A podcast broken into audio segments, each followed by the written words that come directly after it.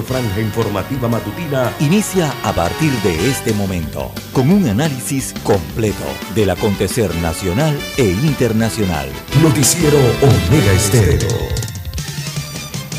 Omega Estéreo Noticias.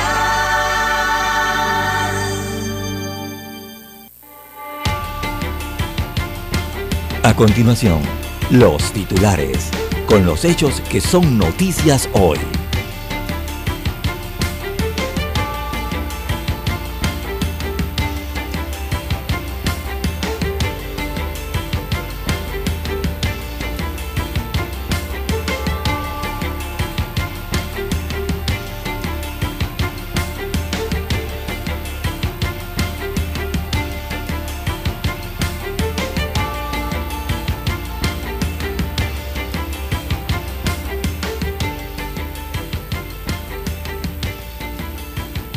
Evacuaciones y daños materiales eh, por Julia. Hasta ayer eh, el SINAPROC había evacuado a más de 200 personas en Tierras Altas, provincia de Chiriquí, como consecuencia de la tormenta tropical convertida en huracán en parte de su trayecto. Eh, tres provincias se vieron afectadas específicamente, así que hoy también se informa que no habrá clases a nivel nacional ante los efectos de este sistema tropical que ya se encuentra en El Salvador a forma de tormenta. El día de ayer atravesó eh, la República de Nicaragua desde el Caribe hasta el Pacífico, anegando por completo este país centroamericano. Así que este sistema tropical ha causado muerte, también ha causado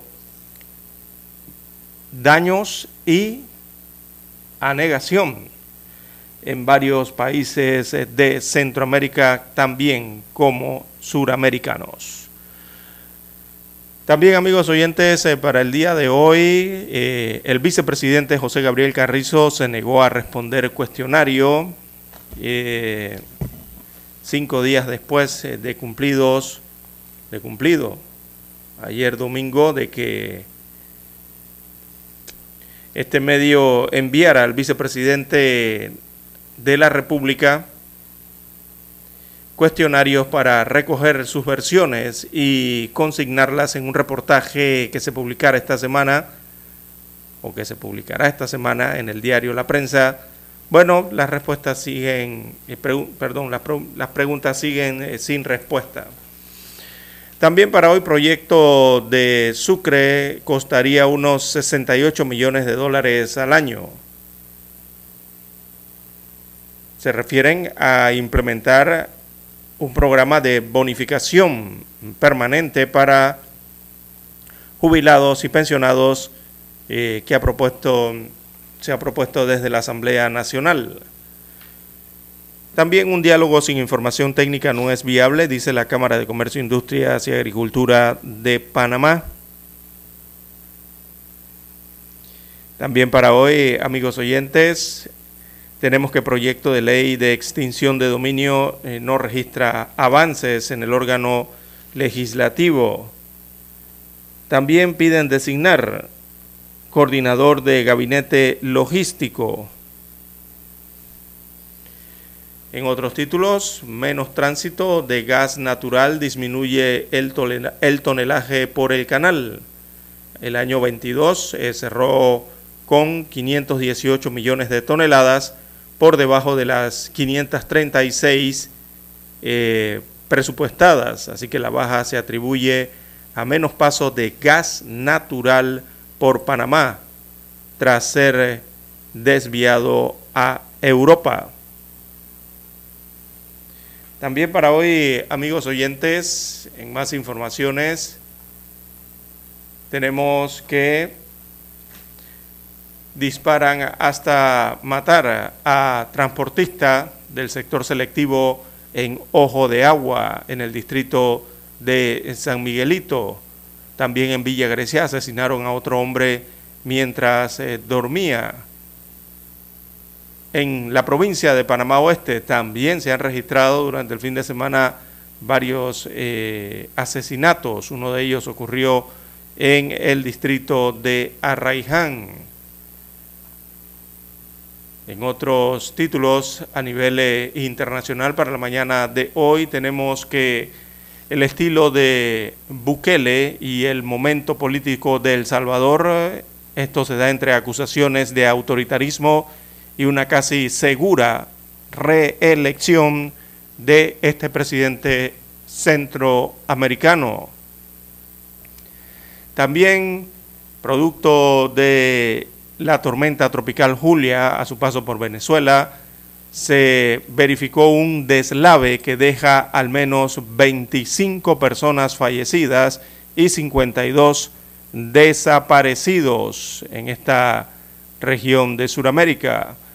También eh, la, organización, la Organización de las Naciones Unidas eh, llama a discutir con urgencia el envío de ayuda internacional a Haití. Amigos oyentes, estas y otras informaciones durante las dos horas del noticiero Omega Estéreo. Estos fueron nuestros titulares de hoy. En breve regresamos.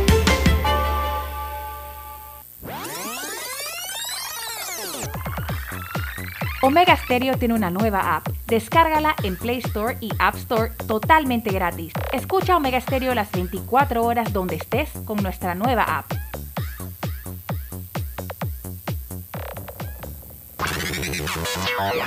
Desde el dominante Cerro Azul, Omega Estéreo cubre las provincias de Panamá, Colón, Darién, Panamá Oeste y las playas en los 107.3. Continúa desde el majestuoso Cerro Canajagua en los 107.5, cubriendo todas las provincias centrales hasta el imponente volcán Barú en los 107.3 para las provincias de Chiriquí, Bocas del Toro y Veraguas. Omega Estéreo para todo Panamá.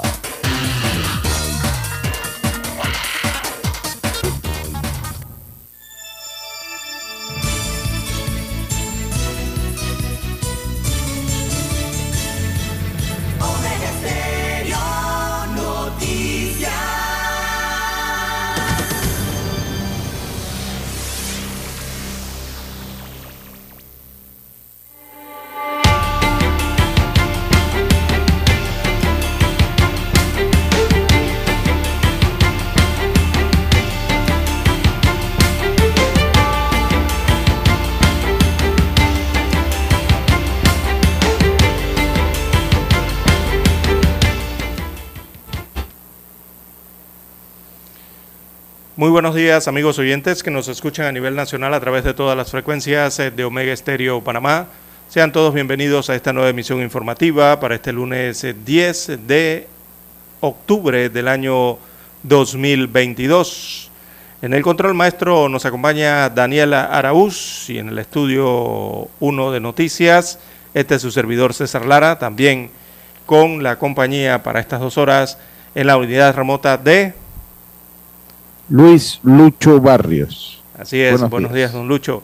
Eh, bien, amigos oyentes, deseándoles a todos un excelente despertar, todo ese ánimo para arrancar este 10 de octubre, ya que la mañana de hoy también se adiciona eh, una hermosa luna llena allá hacia el oeste, ¿verdad? En el horizonte, eh, bajando ya esa luna hermosa que ha estado alumbrando en la República de Panamá, o en gran parte de la República durante estas últimas horas.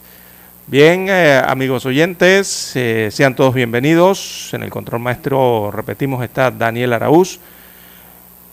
Bien, usted nos puede sintonizar el día de hoy a través de los diferentes sistemas con que cuenta la estación. Bien, dos frecuencias a nivel nacional para las provincias, comarcas el área marítima también tenemos a omegaestereo.com, esa es la página web. Es el lugar por donde usted puede escuchar la estación a nivel mundial. También el canal 856 de Tigo Televisión pagada por cable a nivel nacional. eh, allí llegamos a su aparato televisor. Y también eh, están las aplicaciones de Omega Stereo. Si no la tiene aún, usted la puede descargar a, su dispositivo móvil, ya sea de su tienda Android o iOS. Solo nos busca por nuestro nombre Omega Stereo y ya tiene usted la señal allí en su dispositivo o en su celular. Buenos días, don Luis Barrio, ¿cómo amanece para hoy?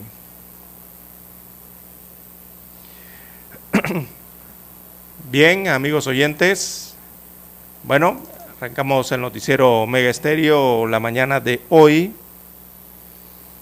Eh, bueno, arrancamos con las informaciones eh, de lo que ocurrió el fin de semana, principalmente producto de los acontecimientos registrados por el paso eh, de la tormenta y después huracán Ian. Arrancó como tormenta en el, en el oriente del país, su paso a más de 300 kilómetros de la costa y posteriormente este sistema tropical se convirtió en huracán categoría 1, a eso de más de 350 kilómetros al norte de la comarca Nave Buglé, al norte del distrito de Cusapín, allá en el Caribe, entrado. Bueno, ahí se transformó en huracán categoría 1 frente a las costas de la isla de San Andrés, de la República de Colombia. Atravesó San Andrés eh, y gracias a Dios en San Andrés no se ha reportado ninguna eh, víctima que lamentar ni desaparecido. Sí, algunos daños eh, materiales, pero no daños en vida, lo que es casi un milagro, porque este huracán atravesó esta isla prácticamente, eh, el ojo del huracán, y no se registraron allí muertes que lamentar. bien, en otros países sí hubo destrucción, hubo víctimas, pero arranquemos por lo ocurrido aquí en Panamá. Veamos eh, cómo van las cosas eh, con este poderosísimo sistema Julia que atravesó, veamos, en Nicaragua, desde el Caribe al Pacífico eh, y se mantiene entonces como tormenta tropical. Se encuentra frente a las costas de El Salvador. esta tormenta tropical Julia en las aguas eh, del Pacífico, repetimos, eh, pero durante su paso como huracán por el Caribe suramericano y también centroamericano, ha dejado muertos, ha dejado desaparecidos y también eh, inundaciones, sobre todo en la parte continental centroamericana. Julia poseía o, posee todavía, según los mapas, un campo nuboso muy extenso, ¿verdad? Que cubrió casi toda Centroamérica durante el fin de semana y lo sigue haciendo durante parte de este lunes. En nuestro país dejó afectaciones durante el fin de semana, principalmente en las provincias de Bocas del Toro y Chiriquí, debido a esas bandas nubosas eh, que coparon el cielo principalmente, repito, en el occidente eh, del país. La buena noticia es que las bandas nubosas eh, ya se alejaron de Panamá eh, por lo menos en este sector occidental del país que estuvo más afectado por el tránsito de este ciclón tropical por las aguas del Caribe y ahora se encuentra en aguas del Pacífico. Ayer tres provincias se vieron realmente perdón, afectadas por este huracán. Se ordenaron medidas de auxilio para estas provincias eh, por los efectos eh, de Julia. En tierras altas hubo deslizamientos y crecidas importantes de ríos eh, de la zona debido a las constantes lluvias. Allá el alcalde de Tierras Altas, Javier Pití, informó que hubo que evacuar a varios moradores del pueblo de Bambito, ya que hubo deslizamientos que dejaron incomunicada esa zona. Calificó como crítica la situación en tierras altas, ya que seguía lloviendo, se estaban reportando eh, deslizamientos eh, de tierra en todo el distrito y había personas incomunicadas en varios puntos donde no habían podido llegar las autoridades. Por su parte, el director nacional de Protección Civil, que es el SINAPROC, él es Carlos Rumbo, informó que más de 200 personas, en su mayoría trabajadores de fincas cafetaleras, eh, fueron evacuadas en tierras altas. Indicó que lo más importante es que estas personas eh, de tierras altas y también de Bambito evacuaron de manera voluntaria y se movilizaron a residencias de familiares y amigos. Rumbo informó que hasta ahora no se habían reportado personas lesionadas ni desaparecidas y dio a conocer que la alerta amarilla se mantiene casi en todas las provincias del país, excepto la provincia de Panamá, pero instó a la población a tomar las medidas eh, de seguridad hasta que las condiciones climáticas mejoren en la región. Bien, amigos oyentes, vamos a hacer una pausa para escuchar. Eh, eh, tenemos em, pausa pendiente comercial y retornamos con más detalles de lo que ocurrió con esta tormenta, sobre todo en las provincias de Bocas del Toro, Chiriquí y comarca Nave Bugle.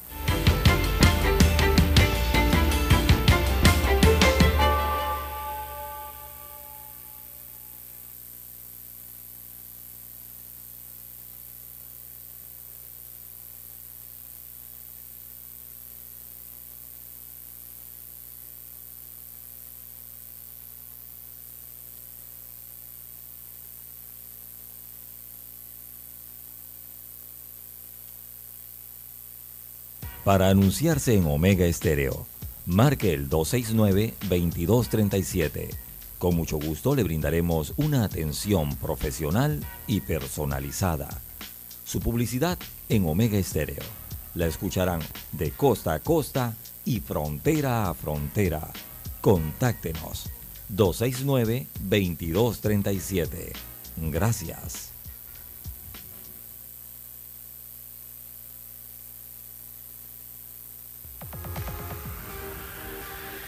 Omega Stereo tiene una nueva app. Descárgala en Play Store y App Store totalmente gratis. Escucha Omega Stereo las 24 horas donde estés con nuestra aplicación totalmente nueva. En centrales telefónicas, la casa del teléfono es tu mejor opción. Te asesoramos y ofrecemos buena atención años de experiencia trabajando para ti. La casa del teléfono, ubicados en Via Brasil y vista hermosa. La casa del teléfono, líder de telecomunicaciones. La casa del teléfono, distribuidores de Panasonic. Ven a visitarnos. La casa del teléfono 229-0465 lsdtcorp.com Distribuidor autorizado Panasonic Noticiero Omega Estéreo.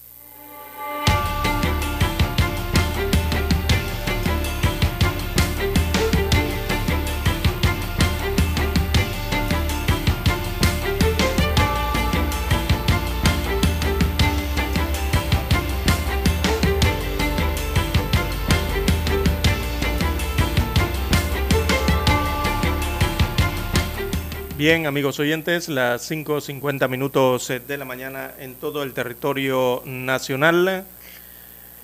Bueno, continuamos con el informe de las lluvias que causaron afectaciones, eh, también los destrozos, inundaciones y la muerte tras el huracán Julia a su paso por la región eh, caribeña. bueno, se informa desde Tierras Altas eh, que varias familias fueron trasladadas hacia el albergue habilitado en la escuela Paso Ancho eh, por prevención. El, Sinafro, el se mantiene realizando el monitoreo de ríos, quebradas y zonas susceptibles a deslizamientos. La entidad también atendió un deslizamiento de terreno que obstaculizaba la vía panamericana en el kilómetro 334. Esto viene siendo el sector de Bella Vista en Tolé. Eh, la vía fue despejada posteriormente. En tanto, el Centro de Operaciones de, Emergencia Nacional ejecutó una reunión para conocer el pronóstico del tiempo para el día de hoy y tomar las eh, previsiones ante cualquier contingencia de Julia. En tal sentido, eh, el Centro de Operaciones, por sus siglas eh, COEN, hizo un llamado a la población para no realizar turismo de desastre, ya que estamos en alerta amarilla y octubre es uno de los meses más lluviosos del año en Panamá. Agregó que el norte de la provincia de Veraguas también sufrió un gran impacto por las lluvias y se mantiene susceptible a deslizamientos de tierra. El río Cañazas en la provincia de Veraguas se elevó a su máximo nivel, impidiendo el paso a los vehículos, por lo que se recomendó a los conductores tomar las medidas de precaución. Esto el día de ayer. Mientras que en Los Santos el SINAPROC realizó la evaluación de nueve viviendas afectadas por inundación de agua producto del desbordamiento del río La Villa en la barriada Villa Bonita. Solo hubo afectaciones parciales. En tanto, según el reporte, las potabilizadoras de David, Chorro Blanco, Santa Marta, Paso Canoas, San Bartolo y la de San Félix en la provincia de Chiriquí tuvieron que ser eh, sacadas de operación por afectaciones eh, de las crecidas de los ríos y la alta turbiedad, eh, según informó el IDAN en esos sectores. La provincia de Bocas del Toro también enfrentó parte de estas afectaciones por parte de Julia Así que el IDAN, por seguridad allá en Bocas del Toro, los equipos eh, detuvieron las operación, la operación de la planta potabilizadora de Changuinola, también debido al mismo motivo, ¿no? La alta turbiedad y la crecida del río Teribe, eso durante el fin de semana. En tanto, eh, se comunicó la suspensión de los servicios eh, de los centros integrales eh, de primera infancia. Estos son los conocidos CAIPI. Estos pertenecen al Ministerio de Desarrollo Social. Así que está suspendida la atención a esos CAIPI en la provincia de Bocas del Toro. Eh, y también recordemos que los centros de atención de menores y las escuelas, sobre todo las escuelas, bueno, han sido, están suspendidas las clases el día de hoy, lunes 10 eh, de octubre. Bueno, parte de lo que ha ocurrido con las afectaciones, algunos destrozos, las inundaciones eh, tras el paso del huracán Ian, eh, por se sintieron sus efectos, o más bien sus bandas nubosas fueron las que afectaron en su mayoría las tres provincias y la, las tres provincias más occidentales del país, incluida la comarca Nave Buglé. Eh, estamos hablando de Veraguas, eh, precisamente de Chiriquí, Bocas del Toro y la comarca Nave eh, Buglé. a nivel general, lo que ha causado esta tormenta, este sistema ciclónico, bien, en Venezuela es donde ha generado el mayor impacto tras su paso como tormenta tropical.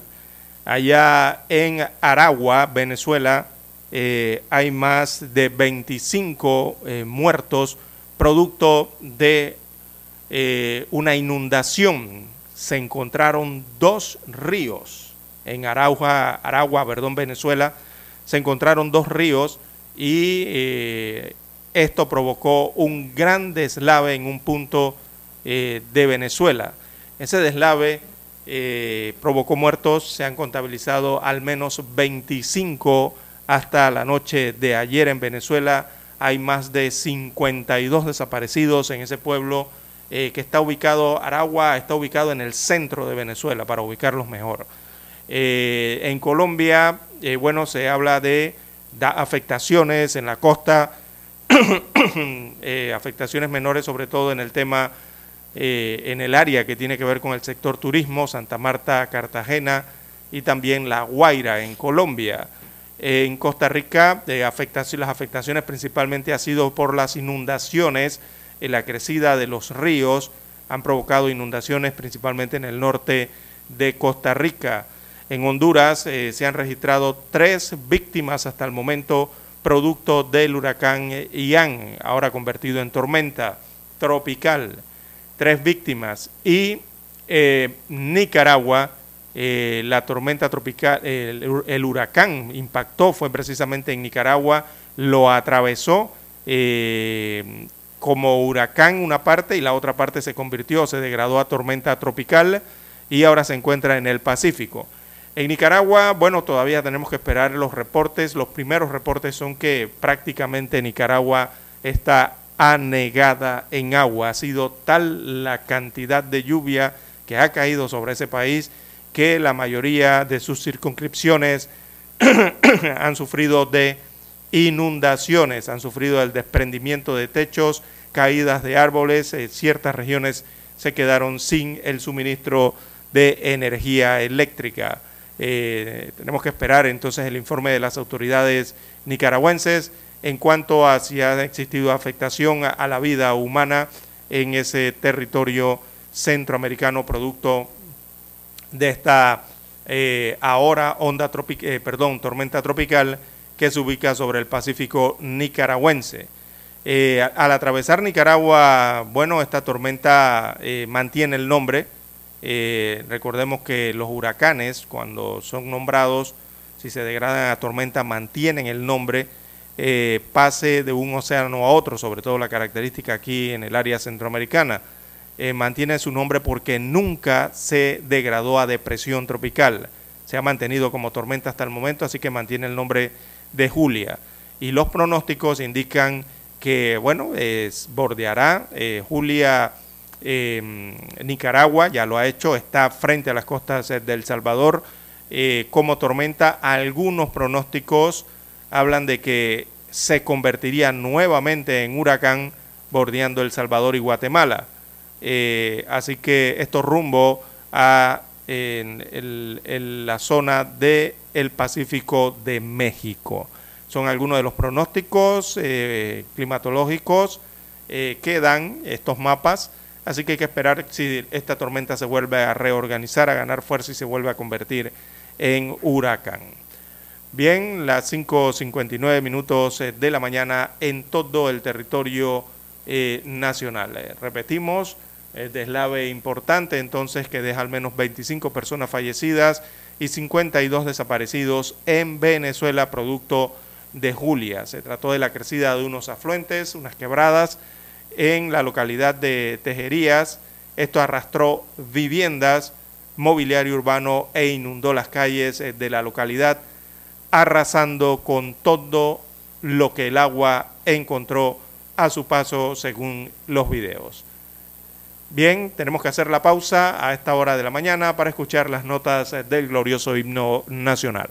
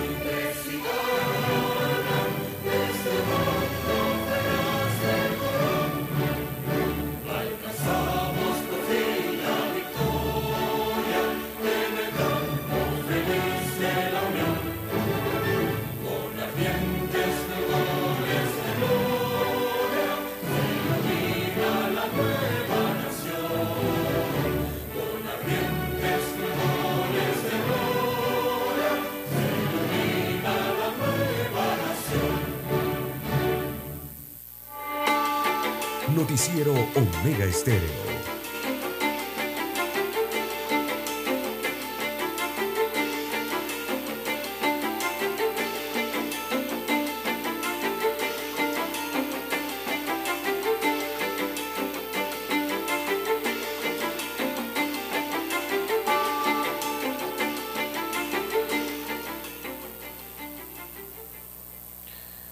Bien, amigos oyentes, las 7, las 6, 3, 6, 3 minutos eh, de la mañana en todo el territorio nacional. Don Lucho Barrios también nos tiene más reportes al respecto del diario Acontecer. ¿Cómo amanece para hoy, don Lucho? Bien, eh, bueno, eh, ha tenido problemas con la conexión la mañana de hoy. Tiene que activar el micrófono, don Luis. Don Luis. Bien, hoy no habrá clases a nivel nacional. el fin de semana fue informado esto por el Ministerio de Educación, el sábado específicamente, así que se mantiene la decisión respecto a la suspensión de las clases este día 10 eh, de octubre. Eh, esto se reitera que el resto del país también se mantiene en alerta amarilla por parte de las autoridades de protección civil, excepto la provincia de Panamá. Recordemos que no hay clase eh, por los efectos del huracán Julia, por lo menos así lo ha dictaminado el Ministerio de Educación.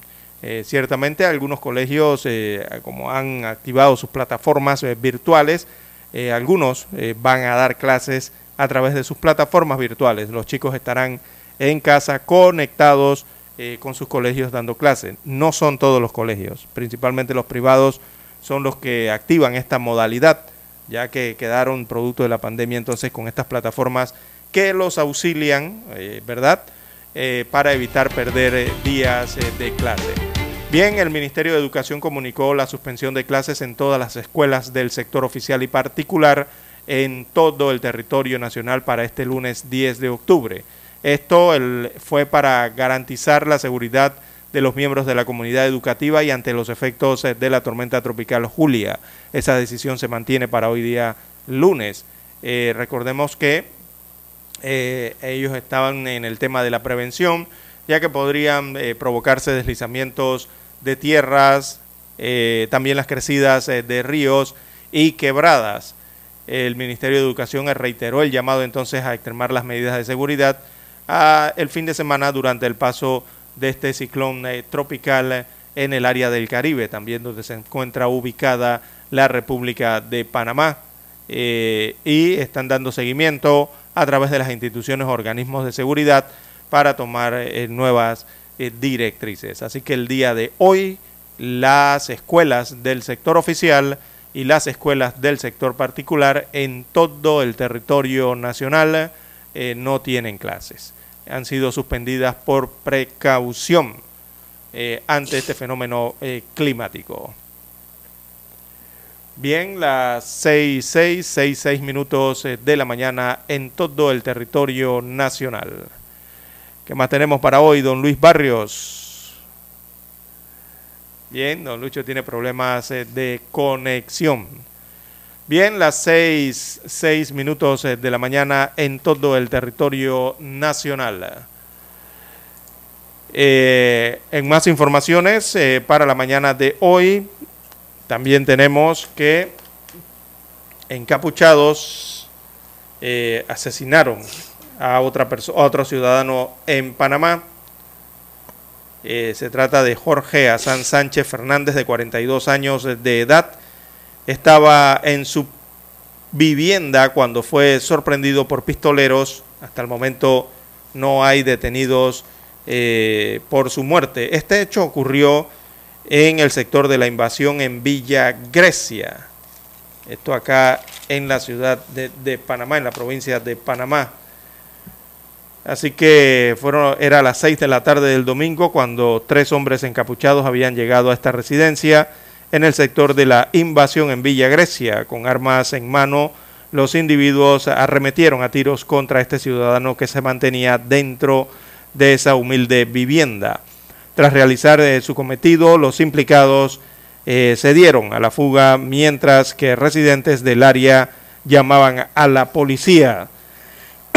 también al lugar que está bastante alejado de la vía principal llegaron paramédicos quienes eh, dictaminaron la muerte del hombre que yacía en el suelo en su vivienda. La víctima, repetimos, fue identificada como Jorge Azán Sánchez Fernández, de 42 años de edad. El Ministerio Público se presentó a la escena para iniciar las investigaciones. Eh, por este hecho, repetimos también, no hay detenidos, no hay personas aprendidas. Extraoficialmente se conoció que la víctima tenía cinco hijos con una expareja. También el fin de semana eh, se registró un hecho eh, violento en el área norte del país. El caso ocurrió en calle Natá, en Chilibre. El hecho, se, eh, allí el herido, mm, veamos las generales, se identificó como Aldair Arturo Middleton, de 25 años de edad, quien se encontraba en su residencia cuando llegaron varios individuos y comenzaron a disparar, logrando herir a esta persona. Eh, esto ocurrió, repetimos, en el sector norte eh, de la provincia eh, de Panamá. También en Ojo de Agua, esto viene siendo el distrito de San Miguelito, eh, un conductor de un taxi conocido como Rikichi, de 28 años de edad, fue asesinado a tiros a eso de las 8 de la noche mientras se encontraba en los estacionamientos de un centro comercial, el centro comercial de Ojo de Agua, en el distrito de San Miguelito. El hecho de sangre se registró aproximadamente en horas de la noche, 8 de la noche aproximadamente este domingo, en momentos en que el movimiento peatonal y vehicular en el área de Ojo de Agua es constante.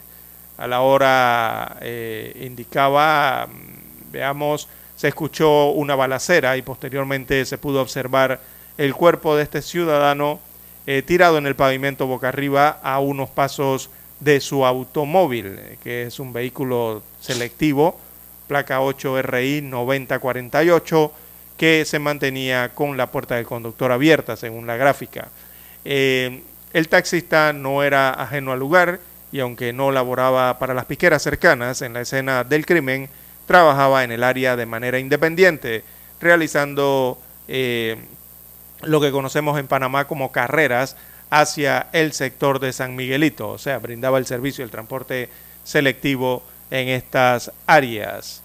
Eh, también un transeúnte eh, resultó herido al quedar en medio de esta balacera registrada anoche en Ojo de Agua, esto en las mediaciones del supermercado extra de Ojo de Agua. Las autoridades investigan lo sucedido en este asesinato. Las 6.11, 6.11 minutos de la mañana en todo el territorio nacional. Bien, don Lucho Barrios eh, nos escucha. Bien, en más, en más informaciones eh, para la mañana de hoy. Bueno, don Daniel nos pide un cambio, las 6, 11 minutos de la mañana, y retornamos con más información. La mejor franja informativa matutina está en los 107.3 FM de Omega Estéreo 530 AM. Noticiero Omega Estéreo. Presenta los hechos nacionales e internacionales más relevantes del día. 730 AM. Infoanálisis. Con entrevistas y análisis con los personajes que son noticia. De 8 y 30 a 9 y 30 de la mañana. Sin rodeos. Con Álvaro Alvarado. De lunes a viernes. Por Omega Estéreo.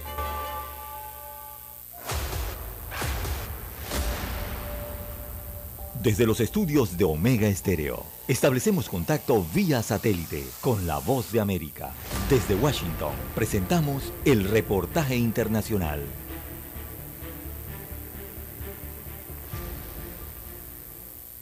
La Organización de Países Exportadores de Petróleo, la OPEP, junto con Rusia y otros productores de petróleo, anunciaron que reducirán los objetivos de producción en 2 millones de barriles por día, una acción que podría ayudar a Moscú a pagar su guerra con Ucrania y perjudicar las posibilidades del presidente estadounidense Joe Biden para reducir aún más los precios de la gasolina en Estados Unidos. El recorte de producción fue visto como una reprimenda al presidente Biden, quien visitó Arabia Saudita en julio en lo que hasta ahora resultó ser un esfuerzo inútil para persuadir al segundo mayor productor de petróleo del mundo, después de Estados Unidos, para que se abstenga de reducir la producción. El secretario de Estado de Estados Unidos, Anthony Blinken, defendió la gestión presidencial en declaraciones formuladas en Chile. Lo que hemos dejado claro es la necesidad del suministro energético para cubrir la demanda. Eso es lo que hemos estado trabajando en todos los ámbitos y hemos hecho nuestra parte. La producción de petróleo en los Estados Unidos ha aumentado en más de 500 mil barriles por día. Como saben, también hemos aprovechado la reserva estratégica de petróleo para asegurarnos de que la energía esté en el mercado y también como una forma de estabilizar los precios.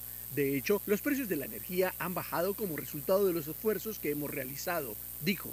Funcionarios de la Casa Blanca criticaron la decisión en Viena de los 23 países que pertenecen a la coalición OPEP Plus, que según los analistas podría aumentar el riesgo de una recesión mundial en los próximos meses. Los precios del crudo llevan meses cayendo en el mercado mundial, pero habían subido en los últimos días ante la previsión del recorte de producción de la OPEP.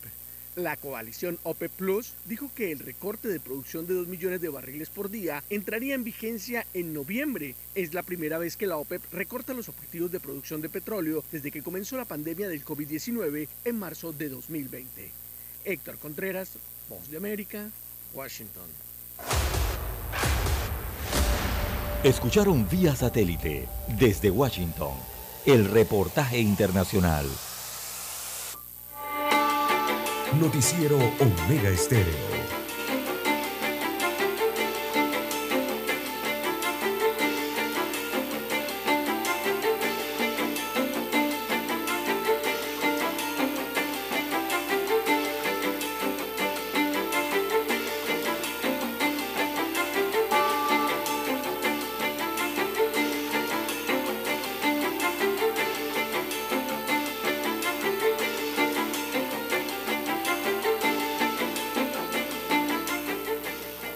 Bien, las 6.15, 6.15 minutos eh, de la mañana, perdón, en todo el territorio nacional.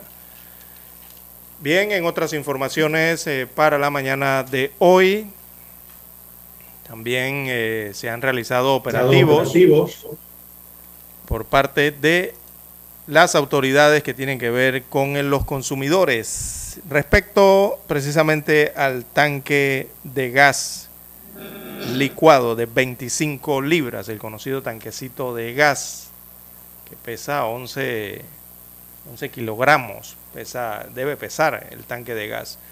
Bueno, a nivel nacional se han realizado algunos operativos que tienen que ver eh, con el peso del tanque y han descubierto que el tanque de gas no pesa las 25 libras, eh, el contenido por lo menos, ¿no? De líquido, eh, o, las 11, o los 11 kilogramos. Así que han sido varios los comercios eh, que han sido multados por esta situación y otros comercios que se negaron eh, en los últimos días a la venta de este producto eh, a los consumidores. Recordemos que este producto no tiene por qué ser ni no, no, tiene por qué ser negado en este caso, ¿no? ya que se trata de un subsidio. Bien, eso ha ocurrido durante el fin de semana. También yo creo que los nos escriben aquí que le están vendiendo el tanque de gas eh, a, un precio más elevado en áreas de la costa abajo de Colón, en Donoso específicamente, donde nos escuchan. Bien, hay que tomar en cuenta eh, los consumidores y los comerciantes, eh, yo creo que deben recordar que existe un decreto, un decreto presidencial que eh, regula, regula el precio del gas licuado de petróleo, o sea, este tanque de 25 libras, y esa regulación todavía está vigente. Muchos eh, quizás habrán olvidado que en medio de la pandemia eh, se emitió un decreto que regulaba por seis meses el precio tope, o sea, el límite, los precios para el tanquecito de gas. Eso todavía está vigente hasta el próximo 20 de noviembre, que concluye esa regulación aunque el decreto habla de que es prorrogable y, esa, eh, y prorrogarlo estaría entonces en manos de las autoridades que ven estos temas, en este caso de la ACODECO, eso sí lo determina la ACODECO, ¿no? que es la que rige estos eh, menesteres. Pero el tanque está regulado, el precio está regulado a nivel nacional, eso lo deben entender los que lo consumen y también los comerciantes y evitar estar especulando con los precios y con eh, el uso de este tanque de 25 libras subsidiado. Así que en Panamá y en San Miguelito, recordar de las personas que este tanque cuesta 4 balboas con 37 centésimos. Ese es el precio de venta aquí en el área metropolitana de San Miguelito y también el distrito de Panamá, que es el precio mínimo subsidiado. Pero eh, hay una tabla que va variando según la localización, eh, ¿verdad?, en la República de Panamá. Esto por el tema de las distancias y la distribución, ¿no? Por lo menos veo, voy al final de la tabla, el precio eh, más alto o, donde el tanque de gas cuesta más, el de 25 libras, es en la costa abajo de Colón, en el distrito de Donoso específicamente. Allí el precio está en 6 balboas con 90 centavos el tanque de gas, 6.90 cuesta el tanque de gas allí. Eh, señalan algunos oyentes que se lo están vendiendo a un precio mayor, entre 7 dólares y en algunos hasta más. Eh, eso no se puede vender ese precio, recordemos que está regulado eh, y ese es el precio máximo subsidiado el que le acabo de dar, el más alto y casualmente el más alto de la República, que es 6 dólares con 90 centavos el tanque de gas en la costa abajo de Colón. Allí dependiendo de donde usted se ubique, en la provincia en que usted se ubique, van variando los precios y eso tiene que ver por un tema de distribución, de las distancias de, las, de las plantas. Claro, claro. Así que así están el más alto y el más bajo. Dígame, don Lucho, ¿cómo amanece para hoy? No, bueno, ahí eh, eh, todo muy bien y los saludos, pues hemos tenido eh, inconvenientes en la red de este inicio de la mañana. Y bueno, saludo a todos de, la manera más atenta posible, a usted, a Dani, a usted y a todas las personas que sintonizan el noticiero Mega Estéreo. Son las 6 y 20 minutos, 6 y 20 minutos. tengo una nota por acá, César, eh, dice que no hay productos que contengan combinación de codeína e ibuprofeno en Panamá. Eh, el Ministerio de Salud, el MINSA, informó que en Panamá no hay registro de productos comerciales que contengan combinación de codeína y o ibuprofeno.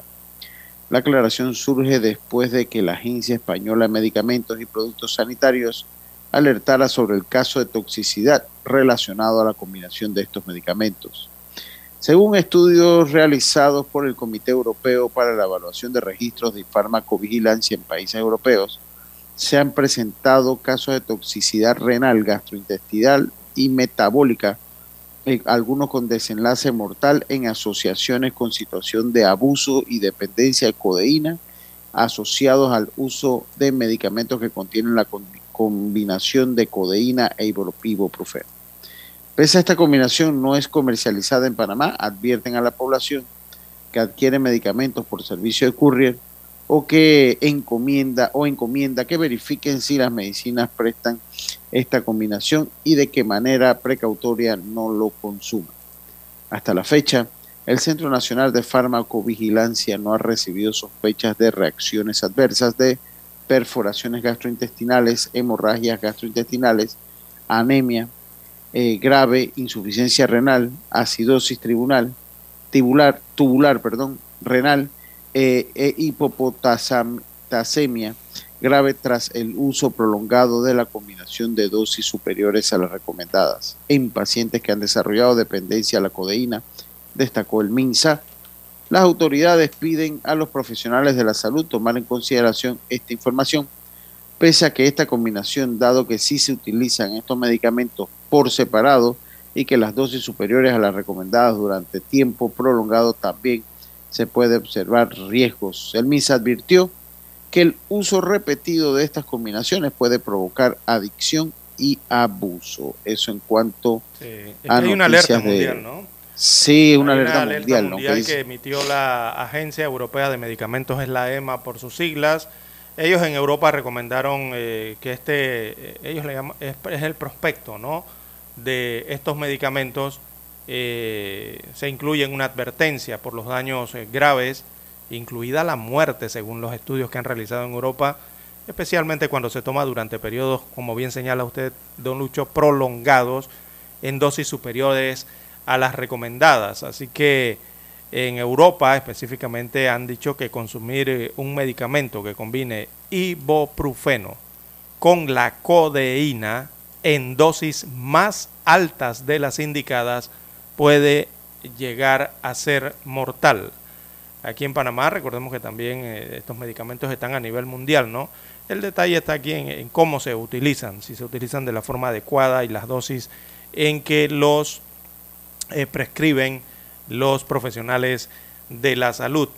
Eh, el ministerio, como usted bien señala, el Ministerio de Salud señala que no hay combinación de estos medicamentos de venta en Panamá, o sea, de distribución a, los consumidores. Eh, por allí ya por lo menos la regulación es, importante y es buena en este sentido, pero yo creo que hay que hacer un llamado a los que obtienen este tipo de medicamentos, sea por esta vía, don Lucho, de que usted la pide por internet, pide los medicamentos por internet. deben tener cuidado, revisar bien lo que están solicitando estos pedidos o estos envíos por Internet, eh, las compras por Internet, eh, para evitar correr ese riesgo que señalan las autoridades del EMA de Europa y que reiteran aquí las autoridades del Ministerio de Salud de Panamá. Eh, en la distribución nacional no hay problemas, no hay inconvenientes al respecto porque no hay combinación de los productos. Pero el detalle está en que si usted lo solicita, ya sea por esto de Amazon, de eBay, eh, o por courier internacional, eh, o va a otro país como se suele hacer en Panamá, usted va, en, eh, va y compra medicinas en otro país y se regresa, hay que ver si en esos países las regulaciones también advierten sobre esta situación de este ibuprofeno combinado con codeína, porque pudiese usted, pudiese usted entonces estar en algún nivel de riesgo. Lo mejor es revisar bien, don Lucho, sobre todo los que compran medicamentos a nivel internacional y los introducen al país. Bien, las 6.25, 6.25 minutos eh, de la mañana en todo el territorio nacional. Bien, don Lucho, para terminar la nota del tanque de gas, usted sabe lo que se encontraron ayer. Bien, ayer en Paso Canoas, esto ya es prácticamente costumbre en este punto de la República. Oiga, eh, la policía motorizada detuvo en un área comercial en Paso Canoas a dos ciudadanos quienes transportaban cinco cilindros de gas de 25 libras eh, llenos, iban los tanques de gas, en el maletero de un vehículo sedán y los llevaban para Costa Rica. Así que me imagino que se notó el peso, ¿no? Imagínense, 25 por 5, ahí hay 125 libras en un maletero, claro, eh, Veían el automóvil agachadito atrás, ¿no? El sedán. Y eh, fueron detenidos, eh, se realizó una inspección y se percataron que llevaban, estos sujetos intentaban desplazarse desde Panamá hacia territorio costarricense con estos cinco tanques de gas en el maletero. No llevaban más porque no cabían más tanques de gas allí en ese maletero, ¿no? En el, en el espacio que tenían. Así que esto es una escena que parece repetirse mucho en el área fronteriza. Recordemos que el tanque de gas subsidiado en Panamá cuesta 4.37, como lo explicábamos, era el precio mínimo. Allá en David, eh, o por lo menos en Chiriquí, eh, en esta área debe estar aproximadamente en unos 5 dólares con 12 centésimos. Debe costar el tanque de gas por allá en David o Chiriquí. Eh, y Imagínese usted cuánto vale en Costa Rica. En Costa Rica el tanque de gas cuesta 16 dólares, a precio de dólares, 16 dólares con 29 centésimos. Es el precio que tiene en Costa Rica el gas. Así que estos individuos, multiplíquele ahí 5 por 5, estos son como 55 dólares. ¿Verdad? Si ellos llevaban a Costa Rica y vendían el tanque al precio que lo venden en el área, tica, iban a obtener unos 55 dólares por la venta de este gas panameño en un territorio en el que no le corresponde. Eh, es lamentable lo que ocurre allá. Ya, estos son los abusos que ocurren con los subsidios, en este caso el del tanquecito de gas allá en la frontera tico-panameña. Bien, las 6.28, 6.28 minutos eh, de la mañana en todo el territorio nacional. Hacemos la pausa y escuchamos los periódicos. Para anunciarse en Omega Estéreo, marque el 269-2237. Con mucho gusto le brindaremos una atención profesional y personalizada. Su publicidad en Omega Estéreo. La escucharán de costa a costa y frontera a frontera. Contáctenos 269-2237. Gracias. 7.30 AM. Infoanálisis, con entrevistas y análisis con los personajes que son noticia. La mejor franja informativa matutina está en los 107.3 FM de Omega Estéreo, cadena nacional. Desde los estudios de Omega Estéreo, establecemos contacto vía satélite con la voz de América. Desde Washington, presentamos el reportaje internacional.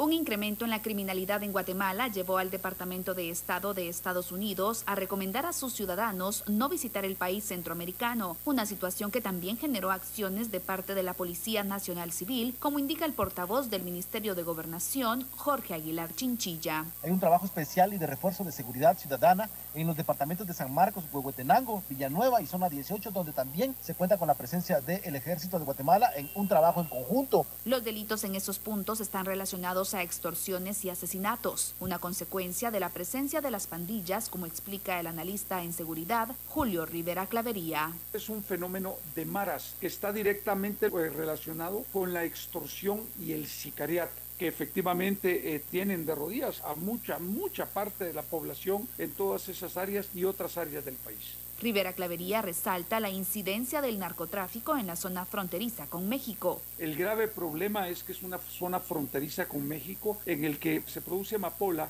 Por otro lado, se empieza a tener algún tipo de plantación de hoja de coca. Y por último, el tema de los carteles mexicanos que han ingresado a Guatemala. Por lo tanto, la restricción que plantean los norteamericanos sí es valedera, porque efectivamente es un área muy peligrosa en la que es muy complicado poderse movilizar, especialmente cuando no se es guatemalteco, cuando no, se conoce el ambiente en el país. Es muy difícil. El portavoz del Ministerio de Gobernación, Jorge Aguilar, asegura que la división asignada a atender al turismo está al tanto para brindar la seguridad de vida y resalta que el ministro de Gobernación, David Barrientos, se reunió esta semana con autoridades de la DEA y el FBI para reforzar el apoyo en temas de crimen organizado, narcotráfico y pandillas. Eugenia Sagastume, Voz de América, Guatemala. Escucharon vía satélite desde Washington el reportaje internacional. Noticiero Omega Estéreo. Las noticias impresas en tinta sobre papel. Con ustedes. Escuchando el periódico. Los titulares de las primeras planas de los diarios estándares de circulación en Panamá.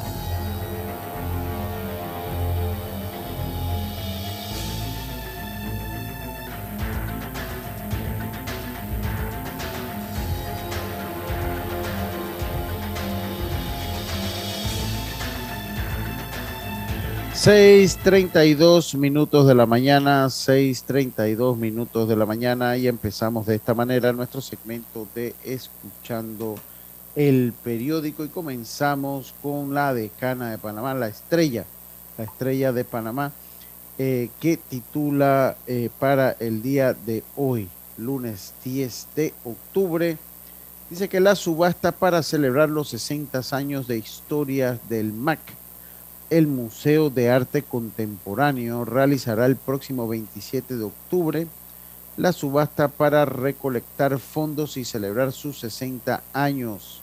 La puja se hará por obras de artistas que fueron fundadores del museo. Esto y más en la página 18 del diario. Dice que proyecto, proyecto de ley de extinción de dominios sin avance a pesar, a pesar de que se ha pasado un año y cinco meses desde que el ministro de Seguridad, Juan Pino, presentó el proyecto de ley eh, sobre extinción de dominio, los diputados no lo han aprobado ni en el primer debate.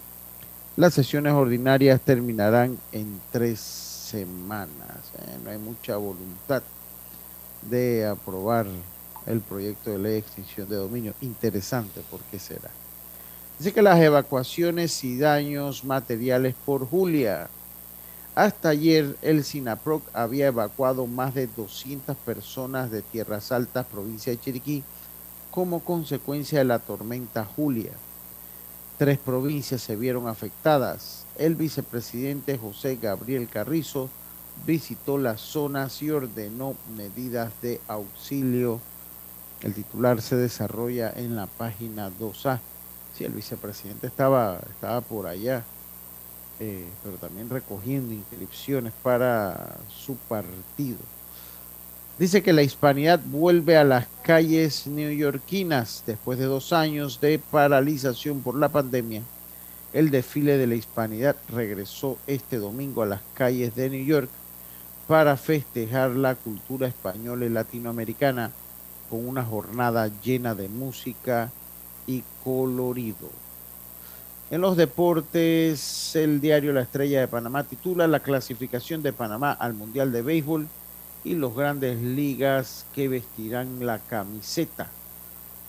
Esto pues lo titula la sección de deportes de la Estrella de Panamá.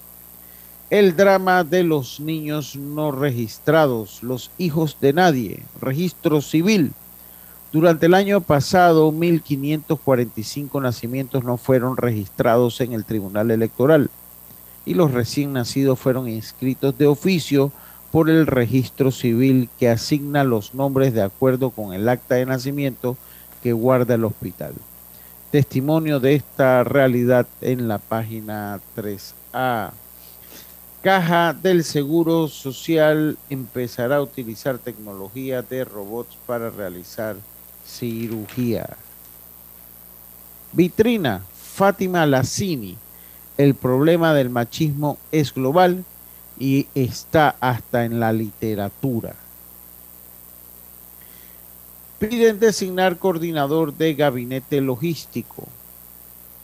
El secretario del Consejo Empresarial Logístico y miembro de la Asociación de Armadores Panameños, Hugo Torrijos Dager, manifestó su preocupación por la ausencia del coordinador del gabinete logístico porque a su juicio su designación es importante en medio de la recuperación económica del país. Estos fueron los titulares de la decana, la estrella de Panamá, para hoy lunes 10 de octubre de 2022.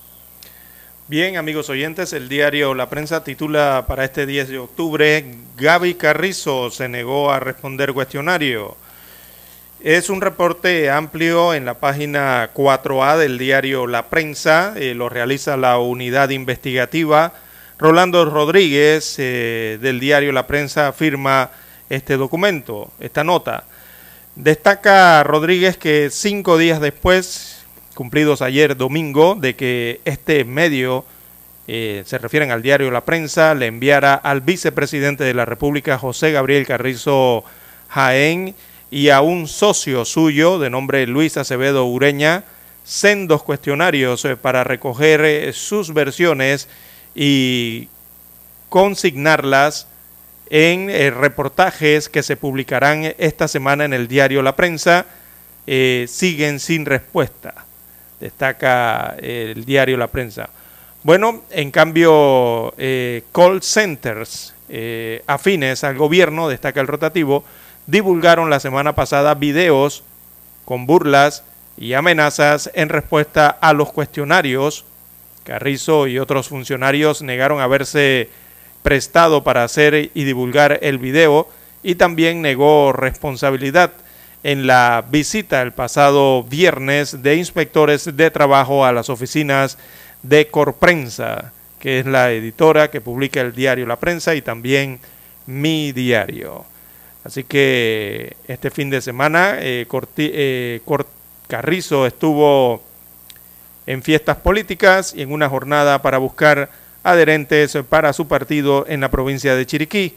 sin mostrar ningún interés, ni su esposa Julieta Spiegel, de responder preguntas como por ejemplo las residencias eh, que fundaciones eh, de ella y de su familia se construyen en Penonomé, provincia de Coclé, ni por qué un importante contratista de este gobierno, se refieren a Bagatrac, eh, le pagó al socio de Carrizo miles de dólares en el año 2018.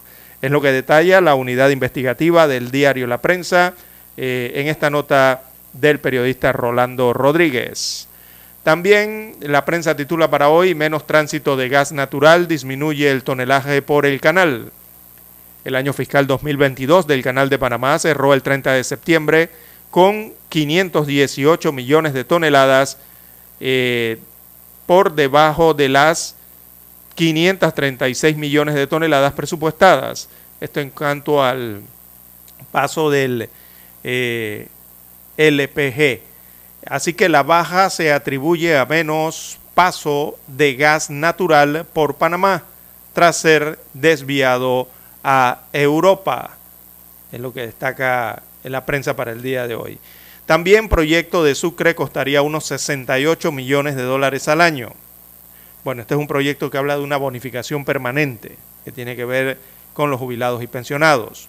Así que alrededor de 68 millones de dólares al año costaría implementar el programa de bonificación permanente para jubilados y pensionados que propuso el diputado Javier Sucre ante la Asamblea Nacional el pasado 3 de octubre. La iniciativa incluye el pago de tres bonificaciones al año, dos por 60 dólares y una por 100 dólares para 309 mil jubilados y pensionados.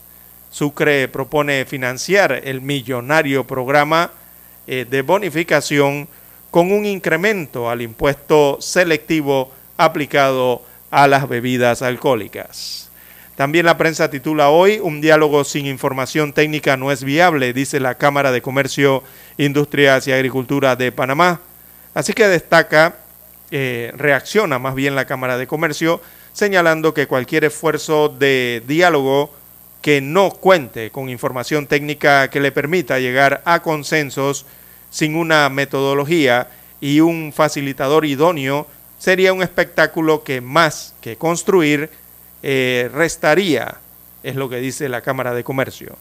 También para hoy el diario La Prensa en Panorama titula La sombra de la polio está de vuelta en Panamá. En la sección Vivir Más eh, hay un reportaje, más bien una entrevista con la escritora Aroa Moreno Durán. También en Panorama una encuesta de aspectos sociales y económicos. Eh, en los deportes aparece fotografía del neerlandés Max Verstappen. Ha sido un año increíble, dice Verstappen, alzando el trofeo de la victoria en el Gran Premio de Japón y que de paso eh, rivalida su campeonato, obtiene el segundo campeonato de la Fórmula 1 el día de ayer el corredor neerlandés. Eh, veamos la fotografía principal que muestra el diario La Prensa para la mañana de hoy. La gráfica fue captada en la provincia de Chiriquí, específicamente en el distrito de Tierras Altas. La titulan Hoy las escuelas estarán cerradas. Eh, secuelas del huracán Julia en Panamá. Así que deslizamiento de tierra en la vía interamericana en Tierras Altas Chiriquí inundaciones en Colón y evacuaciones eh, de personas en peligro han sido algunas eh, de las secuelas que han dejado las lluvias a raíz del paso del huracán Julia eh, por el Caribe. Por recomendaciones del Sistema Nacional de Protección Civil, el Ministerio de Educación ordenó el cierre de las escuelas públicas y particulares en todo el país para este lunes, o sea, el día de hoy. No habrá clases en las escuelas públicas y privadas. Algunas la harán con plataformas virtuales en el sector privado. Así que muestra la gráfica momentos en que las autoridades del SINAPROC trasladan a familias, sobre todo indígenas, eh, a refugios o albergues en escuelas cercanas a el centro poblado de tierra, a un centro poblado en tierras altas. Eh, bien, son los títulos que muestra para hoy el diario La Prensa. Con él culminamos la lectura de los principales titulares de los diarios estándares de circulación nacional. Hasta aquí. Escuchando el periódico. Las noticias de primera plana, impresas en tinta sobre papel.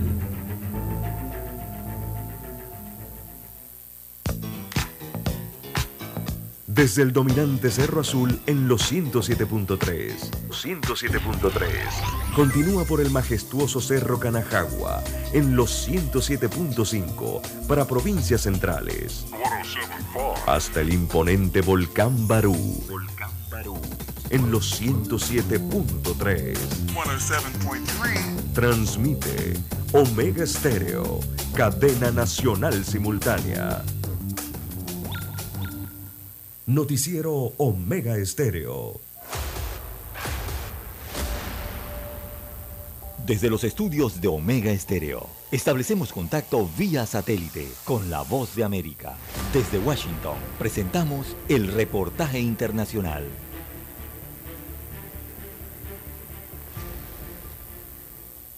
El Departamento del Interior de Estados Unidos lanzó nuevas normas que le exigirán a policías portar cámaras corporales y publicar videos en casos importantes y que restringirán el uso de allanamientos sin aviso.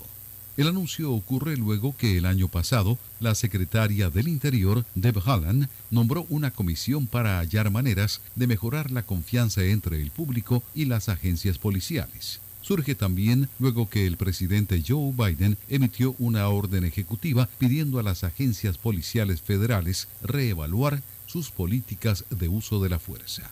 Las nuevas normas abarcan a los miles de agentes adscritos al Departamento del Interior, a la Oficina de Asuntos Indígenas, a la Oficina de Administración de Tierras, el Servicio Federal de Pesca y Vida Silvestre y al Servicio de Parques Nacionales. La agencia cuenta con 3.100 agentes a tiempo completo, destaca AP. Si bien algunas agencias federales ya usan cámaras corporales, como los guardabosques, policías de parques y oficiales de pesca y vida silvestre, el gobierno federal ha estado rezagado con respecto a las agencias locales en cuanto a su uso. Una de las nuevas normas estipula que todos los agentes adscritos al Departamento del Interior que realizan patrullas o interactúan con civiles deben llevar cámaras corporales y expresa la intención del departamento de publicar rápidamente videos luego de incidentes que resulten en heridas graves o muerte. Según la norma, los agentes deben activar la cámara en la primera oportunidad posible después de una interacción y deben captar lo más posible de esa interacción, empezando con la decisión de entrar en contacto con ese individuo o vehículo. La cámara debe seguir encendida hasta que concluya el incidente, dice la regla. Tony Cano, Voz de América, Washington. Escucharon vía satélite desde Washington el reportaje internacional.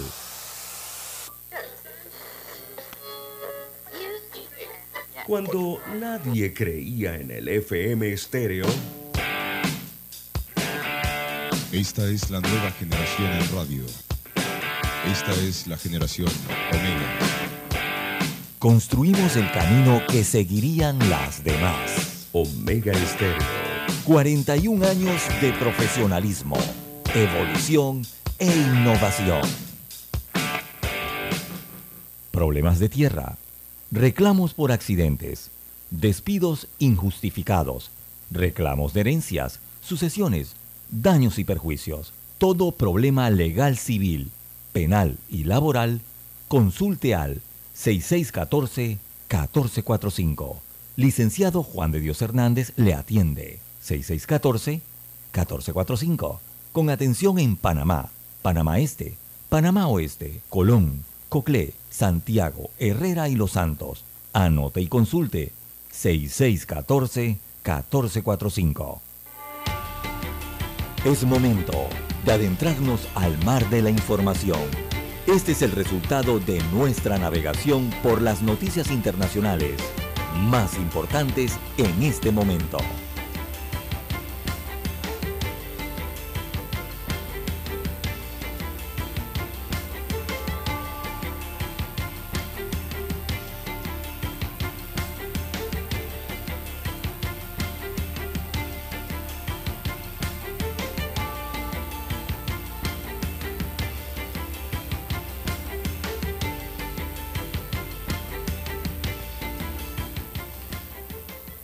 Bien, amigos oyentes, las 6:48, 6:48 minutos eh, de la mañana en todo el territorio nacional. De relieve a nivel internacional eh, tenemos eh, para la mañana de hoy, bueno, los informes del huracán Julia, tormenta cuando pasó en el área caribeña del norte de Sudamérica, nos referimos a Venezuela, eh, allá se registró un deslave que dejó más de 25 personas fallecidas y 52 desaparecidos, eh, producto de las lluvias que cayeron en, eh, en las regiones orientales central y también en la región occidental venezolana. 25 personas fallecieron, es la cifra que tienen hasta el momento, entre ellas dos menores de edad. También 52 continúan desaparecidas a consecuencia de las lluvias en las localidades de Tejerías, en el estado de Aragua, en la zona central de Venezuela, según confirmó ayer tarde la vicepresidenta ejecutiva Delcy Rodríguez.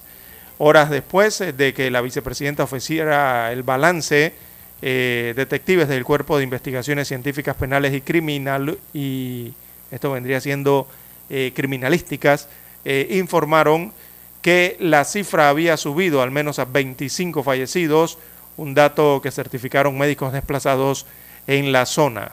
¿Por qué murieron estas personas? Bueno, esto ocurrió el día sábado, mientras atravesaba la tormenta tropical el Caribe eh, venezolano, la, se produjo la crecida de una quebrada eh, que arrastró viviendas, mobiliario urbano e inundó las calles de la localidad, arrasando con todo lo que el agua encontró a su paso. Así que esto provocó un deslave que lastimosamente eh, dio con la muerte de al menos 25 personas según la contabilidad, eh, la contabilidad que se hace de víctimas hasta el día eh, de ayer que se hizo en horas de la tarde. Hubo un gran, gran deslave que provocó que se derrumbaran, se desbordaran estos afluentes, provocando las pérdidas humanas y grandes daños materiales.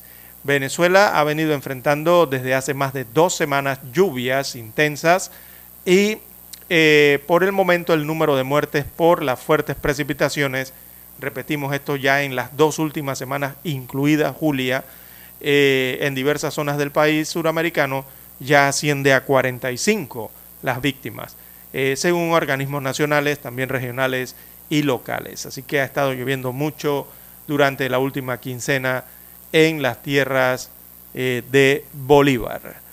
Bueno, uh.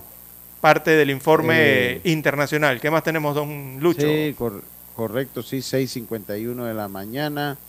6.51 de la mañana. Dice que China impone cuarentena por pico de contagio tras feriado. Tanto en Shanghái, donde la población soportó largos confinamientos a principios de año, como en Beijing, ha tenido cifras pequeñas pero crecientes de contagios. Varias ciudades chinas imponían nuevas cuarentenas y restricciones a los desplazamientos después que la cifra diaria de casos nuevos de COVID-19 se multiplicara por tres durante una semana feriada, antes de un importante congreso del Partido Comunista previo para la semana que viene en Beijing. Fenyang, en la provincia norteña de Chanix, eh, iniciaba el nuevo confinamiento el lunes tras identificar un positivo preliminar en las pruebas realizadas en toda la ciudad el día anterior, según la televisora estatal. En la cercana región de Mongolia Interior, la capital de Jojot anunció que se, que se prohibiría la entrada de pasajeros y vehículos de fuera a partir del martes Jojot ha confirmado más de 2.000 casos en unos 12 días. China es uno de los pocos lugares del mundo que aún recurre a medidas duras para impedir que la enfermedad se extienda. El Partido Comunista que gobierna el país está especialmente preocupado porque intenta mostrar una imagen positiva del país ante el Congreso del partido que se celebra cada cinco años y que comienza el próximo domingo los viajes que habían reducido durante las celebraciones anuales del Día Nacional que comenzaron el 1 de octubre después que las autoridades instan a la gente a quedarse en sus ciudades y provincias Aún así, el número de casos diarios subió a unos 1.800 con respecto a los 600 que había iniciado, que había en el inicio de la semana de vacaciones. Las autoridades no quieren un gran brote que empañe el Congreso, pero su dura estrategia de cero COVID se ha cobrado un precio económico, especialmente sobre pequeños negocios y trabajadores temporales. Muchos en China confían en, que las medidas se suavicen tras la reunión del Partido Comunista. Se han reportado focos de infección en todo el país, los más grandes en Mongolia Interior y la remota región occidental de Xinjiang. Ambas han registrado varios de cientos de casos nuevos, tanto Shanghái, donde eh, la población soportó largos confinamientos a principios de año, como la capital del país, Beijing, han tenido cifras pequeñas pero crecientes de contagios. Dos distritos de Shanghái anunciaron el lunes cierre en cines y otros recintos de ocio. Hacer fila para pasar una prueba del virus varias veces por semana se ha convertido en la forma para muchos chinos. Beijing y otras ciudades requieren un negativo en las últimas 72 horas para acceder a parques, edificios de oficina, comercio y otros espacios públicos. Bueno, mientras el mundo eh, pues ya comienza, ya camina, pues China todavía sigue con los confinamientos desde principio de año, don César. Bien, en más informaciones, 6.54 minutos, eh, Rusia lanza bombardeos masivos en Ucrania. Esto sería en represalia por el ataque contra el puente en Crimea. Así que un camión con fertilizante fue el que provocó este, estas explosiones. Así que Rusia ha lanzado hoy lunes em, una oleada de bombardeos coordinados eh, y mortales contra varias ciudades de Ucrania, incluida la capital Kiev. Esto en represalia por una explosión que destruyó parcialmente el estratégico puente de Crimea. Eh, la mayor eh, campaña de ataques en toda Ucrania en un mes. Eh, viene siendo esta la que dejó al menos cinco muertos en Kiev el día de hoy. Coincidió entonces con una reunión del Consejo de Seguridad del presidente ruso Vladimir Putin, convocada tras la explosión del puente de Kerch. Así que el ejército ucraniano afirma la mañana de hoy que las fuerzas rusas habían disparado 75 misiles sobre ciudades de todo el país, en una serie de ataques que incluyó el uso de drones iraníes lanzados desde Bielorrusia. El último bombardeo contra la capital ucraniana se remonta a finales de junio. Es lo que dicen las autoridades ucranianas de lo que está ocurriendo en estos momentos, de que se llevan ataques a cabo, perdón, estos eh, ataques masivos con armas de alta precisión de largo alcance contra la infraestructura principalmente militar, la infraestructura energética y de comunicaciones de Ucrania. Así que desde el Kremlin, veamos lo que dice el Kremlin, eh, prometieron respuestas severas en caso de nuevos ataques a territorio ruso o infraestructuras que tengan que ver con Rusia en la región. Bueno, es lo que ocurre en estos momentos en este conflicto que hay entre eh, Rusia e Ucrania. Zaporilla también es otra de las ciudades que ha sido bombardeada en las últimas horas. Ese ataque fue un ataque de madrugada, o sea, nocturno, eh, con misiles que dejó al menos 17 fallecidos y 40 personas heridas tan solo en la localidad de Zaporilla. Bien, las 6.57 minutos, 6.57 minutos de la mañana en todo el territorio nacional. ¿Tiene alguna otra internacional, don Lucho? Bien, las 6.57 minutos eh, de la mañana.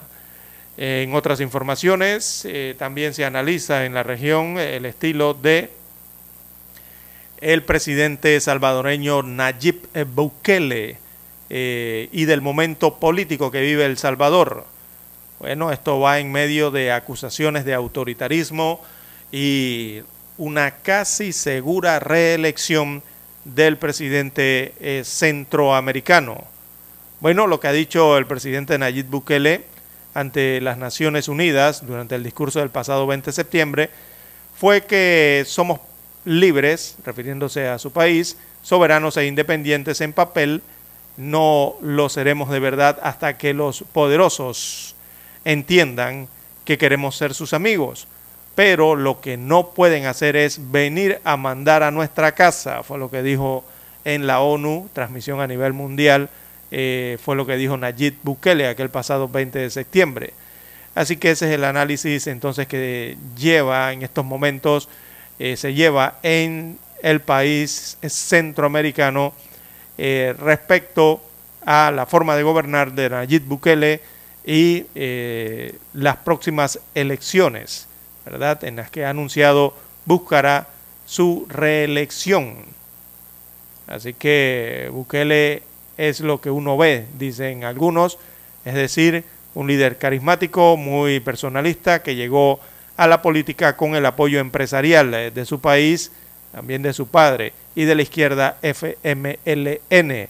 Pero para algunos analistas, eh, es una persona que haya sido formada entonces con una visión político pragmático, señalan que no lo es respecto al desarrollo de su país eh, y respecto al desarrollo del proyecto político que se lleva en El Salvador.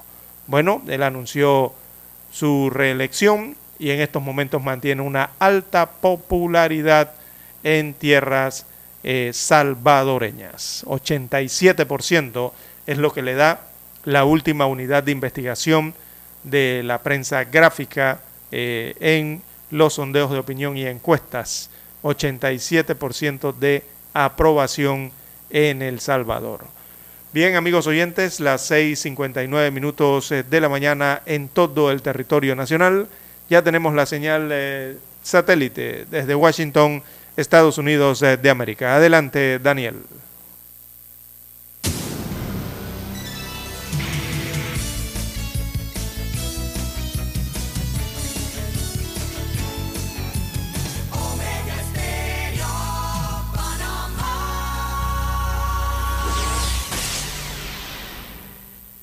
El satélite indica que es momento de nuestra conexión. Desde Washington, vía satélite y para Omega Estéreo de Panamá, Buenos Días América. Buenos Días América, vía satélite desde Washington.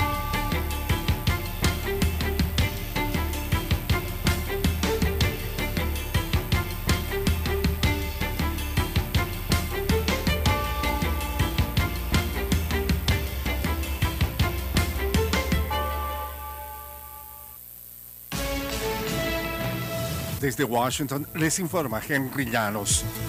Damnificados hispanos en la Florida continúan esperando ayuda gubernamental después del paso del huracán Ian. Nos informa José Pernalete. Justo al lado de Fort Myers Beach está localizada esta comunidad de viviendas populares. Carlos Hernández, su familia y vecinos se mantienen trabajando para desocupar las ruinas que persisten en algunas de las viviendas para no tener que seguir durmiendo en la calle. Pero no han venido nadie. Aquí nadie, nadie ha llegado a esta área a decir si estamos bien o no. Aquí no ha pasado, yo veo que pasan sobre las calles pero aquí en esta de que digan y que vean, están bien, o esto, o en qué condición, no, nada todavía. Pero sí he visto que en otras áreas sí lo hacen, pero no sé por qué. José Pernalete, Voz de América, Fort Myers, Florida. Las autoridades de Florida comenzaron a planificar en julio el transporte de migrantes hacia otros estados y dijeron a los posibles contratistas que su tarea sería reubicarlos de manera voluntaria según documentos estatales. Estos documentos entregados el viernes arrojan nuevos detalles sobre el programa que incluyó el traslado en avión el 14 de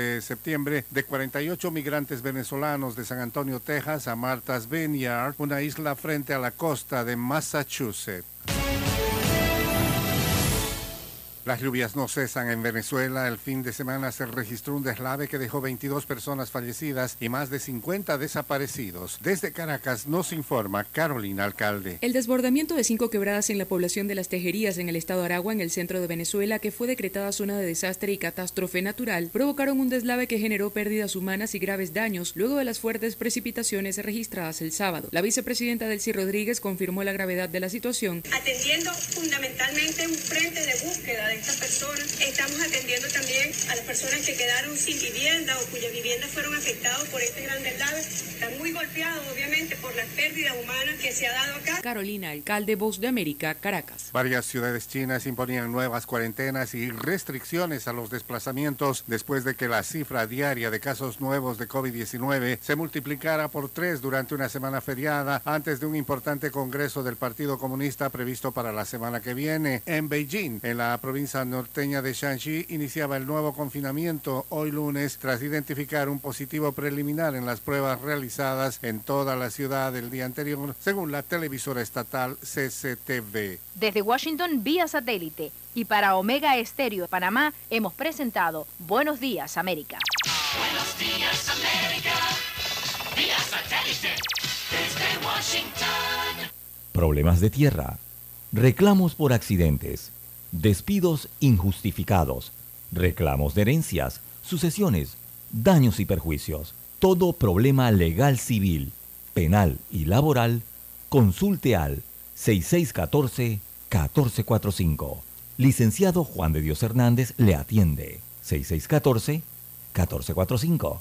Con atención en Panamá, Panamá Este, Panamá Oeste, Colón, Coclé, Santiago, Herrera y Los Santos. Anote y consulte 6614-1445. Noticiero Omega Estéreo.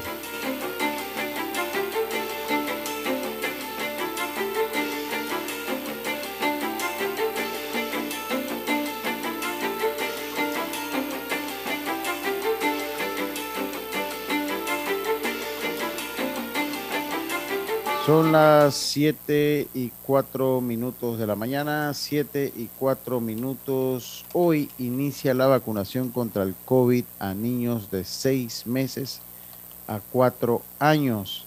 A partir de hoy, lunes 10 de octubre, inicia en Panamá la jornada de vacunación contra el COVID para menores de 6 meses a 4 años, 11 meses y 29 días en todas las instalaciones del Ministerio de Salud, MINSA y de la Caja del Seguro Social. Las autoridades sanitarias indicaron que los menores de este grupo de edad requieren solo de dos dosis de la vacuna y puede considerarse totalmente inmunizado dos semanas después de la última dosis. Además, se necesita un intervalo mínimo de cuatro semanas después de la primera dosis para aplicar la segunda. Recomiendan a los padres de familias o tutores llevar a los niños con ropa cómoda, desayunados, con tarjeta de vacunación y un documento de identidad del menor. De acuerdo con el Ministerio de Salud Luis Francis- del ministro de Salud Luis Francisco Sucre, la decisión de aprobar la vacunación en este grupo de edad se tomó tras reuniones con los expertos. El miércoles 5 de octubre llegó al país el primer embarque con unas 150 mil dosis pediátricas. Se espera recibir un total de 380 mil dosis en total para aplicar a este grupo de edad. Así es. Eh, bueno, recordemos que la COVID-19 eh, ahora es la quinta causa principal de muerte en los niños de 1 a 4 años de edad y es la cuarta causa principal de muerte en los niños menores de un año. Esto lo hablo a nivel mundial, no estoy hablando de cifras de Panamá. Eh, en términos generales, no a nivel mundial, esa cifra de muerte, digo, se ha movido, ha subido, ¿no? Debido a, evidentemente a la pandemia, ¿no? Y, sus y sus efectos. Eh, sabemos que los niños han estado expuestos eh, a estas vacunas, perdón, al COVID-19, pero estas vacunas que han sido aprobadas en Panamá finalmente eh, van a evitar que los niños se enfermen gravemente, así como ya ocurrió eh, con los adultos mayores y los adultos. Eh, vimos que ha, descendido esa, esa situación, ¿no? Eh, y sobre todo los otros que desarrollan algún tipo de complicaciones a largo plazo producida eh, por este virus, incluida la muerte también. Aquí en Panamá hubo muerte de niños por esta enfermedad, muy pequeña el grupo, pero sí se registró algunas. Bueno, hay que estar pendientes con el COVID-19, recu- ya hemos visto la peligrosidad eh, de ese virus y eh, también lo impredecible que fue en algún tramo de la pandemia. Eh, y hay que estar pendientes sobre todo así se registra algún tipo de nueva oleada. Por el momento, las cifras de Panamá son muy buenas, están por debajo del 5% eh, que establece la Organización Mundial de la Salud. Las hemos logrado mantener por debajo del 5% ahora sí, y eso permite entonces eh, regresar más a la normalidad eh, ciudadana en el país. Así que los niños también necesitan de esta vacuna y los padres que hayan tomado la decisión de vacunar a sus hijos están disponibles a partir del día de hoy en los diferentes centros eh, que, con los que cuenta el Ministerio de Salud y también las policlínicas y hospitales habilitadas por la Caja del Seguro Social. Eso a partir de hoy ya se pueden vacunar a este grupo etario que era el que faltaba, ¿no? Para completar o aumentar el porcentaje de vacunación en el país. Bien, las 7.8, 7.8 minutos eh, de la mañana en todo el territorio nacional. Bueno, la Corte definirá el recurso sobre delaciones hechas en el caso Odebrecht. Este fue un recurso legal presentado. Así que corresponde al órgano judicial, la Corte en este caso, es la que tiene que resolver este recurso presentado por la defensa de Luis Enrique Martinelli Linares, en la que pide que se le conceda acceso a copia de las declaraciones hechas al Ministerio Público por colaboradores y testigos eh, protegidos del caso de Brecht. Se trata de una apelación a un amparo de garantías constitucionales presentado, veamos el nombre del defensor, presentado por Carlos Carrillo, este, este es el abogado de parte del equipo de los abogados del expresidente Ricardo Martinelli. Recordemos que Ricardo Martinelli es el padre de Luis Enrique Martinelli Linares, eh, también investigado entonces en el caso de Brecht, el expresidente.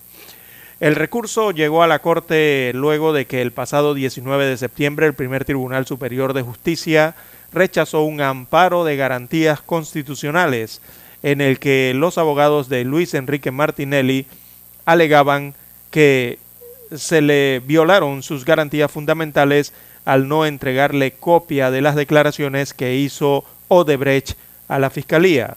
Así que el fallo del primer tribunal eh, sostiene que la solicitud no fue presentada por la defensa del imputado durante las primeras audiencias eh, celebradas en enero pasado o sea, durante la primera audiencia. Además, existe el artículo 20 del Código Procesal Penal que señala que el Ministerio Público velará por la protección de los testigos eh, durante eh, los casos, o sea, lo que tiene que ver con los denunciantes y los colaboradores, eh, se vela por la protección. Esta petición de acceso a las declaraciones fue presentada por otros abogados de algunos de los imputados en el caso de Brecht pero la jueza Valoisa Martínez, quien lleva el caso, dijo que resolverían estos y otros incidentes tras la culminación de la audiencia preliminar. Recordemos que la audiencia preliminar concluyó el pasado 28 de septiembre. Además de determinar si llaman a juicio o no a los 49 imputados, la jueza Martínez deberá resolver 15 incidentes presentados por los abogados defensores. Entre estos recursos hay incidentes de prescripción de la acción penal, otros que alegan falta de competencias y algunos que pretenden la nulidad de la presunta eh, audiencia de delito precedente para probar el vendría siendo aquí probar el blanqueo de capitales. Bueno, el Ministerio Público alega que los imputados participaron en un amplio esquema de sociedades anónimas a través de las cuales habrían eh, movido dinero procedente del pago de coimas de parte de la empresa brasileña, en este caso de Brecht. Algunos juristas estiman que la jueza Martínez podría tardar varios meses en darle una calificación de los cargos presentados eh, por la Fiscalía debido a lo extenso del expediente. Recordemos que son eh, más de 2.000, son como 2.700 eh, tomos de este caso de Brecht y esos 2.700 tomos aproximadamente tienen 1.100.000 hojas o fojas, como se le conoce. Imagínense usted revisar eh, ese expediente, toma algo de tiempo. Así que la Corte, eh, bueno, tendrá que definir eh, este recurso, sobre todo el que tiene que ver con Luis Enrique Martinelli Linares, sobre las declaraciones hechas en el caso Odebrecht. Ya la audiencia preliminar concluyó el pasado 28 de septiembre. La Fiscalía en ese momento solicitó el llamamiento a juicio para las 49 personas eh, en el caso Odebrecht. Así que son eh, procesos que tienen que cumplirse y decisiones que hay que tomar eh, antes del el llamado a juicio. Bien, las 7.13, 7.13 minutos de la mañana en todo el territorio nacional. Tenemos que hacer la pausa a esta hora de la mañana y retornamos con más información. Noticiero Omega Estéreo. Desde los estudios de Omega Estéreo, establecemos contacto vía satélite con la voz de América. Desde Washington, presentamos el reportaje internacional.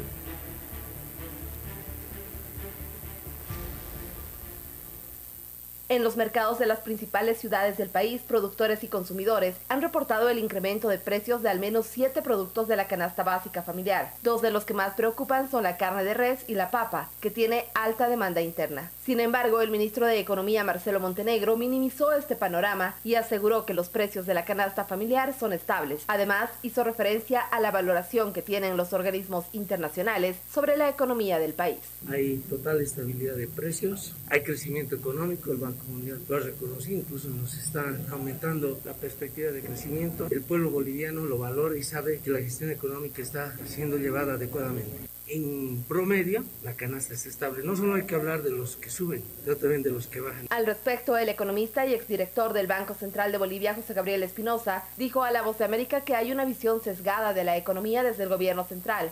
Lamentablemente las autoridades bolivianas solo se están centrando en el índice de precios al consumidor. Por eso hoy día tenemos nosotros una serie de reclamos, no solamente de la producción de la carne de res, ya hemos tenido reclamos en el caso de los productores de pan, estamos teniendo reclamos de los prestadores de servicios de transporte público, que están viendo cómo los incrementos de costos en los insumos necesarios para llevar adelante sus actividades pues están consumiendo sus utilidades. Un vendedor minorista de carne manifestó su molestia y preocupación por esta subida de precios, culpando a los intermediarios, pero también exigiendo al gobierno tome las medidas para frenar esta situación. Yo creo que el ministro está equivocado. Nosotros sabemos que la carne ha subido. No nos explican por qué ha subido. Digamos, nosotros vendemos al kilo. A la caserita cuartita, medio kilito les damos. Este panorama, según explicó el economista José Gabriel Espinosa, responde al modelo económico boliviano que se está aplicando y sus debilidades. Hoy día los precios que percibimos los bolivianos en el mercado nacional no están siendo determinados por los productores nacionales, sino por los productos que internan al país, ya sea a través de vías legales o como el contrabando. Esto evita que las medidas administrativas que el gobierno pueda aplicar tengan efecto directo en el mercado Por otro lado, el ministro de Desarrollo Rural y Tierras, Remy González, anunció la importación directa y la subvención de fosfato de amonio hasta en un 70% para que los productores de papa y otros puedan disminuir el precio final en la comercialización de sus productos en los mercados. Fabiola Chambi, Voz América, Bolivia. Escucharon vía satélite desde Washington el reportaje internacional. Noticiero Omega Estéreo.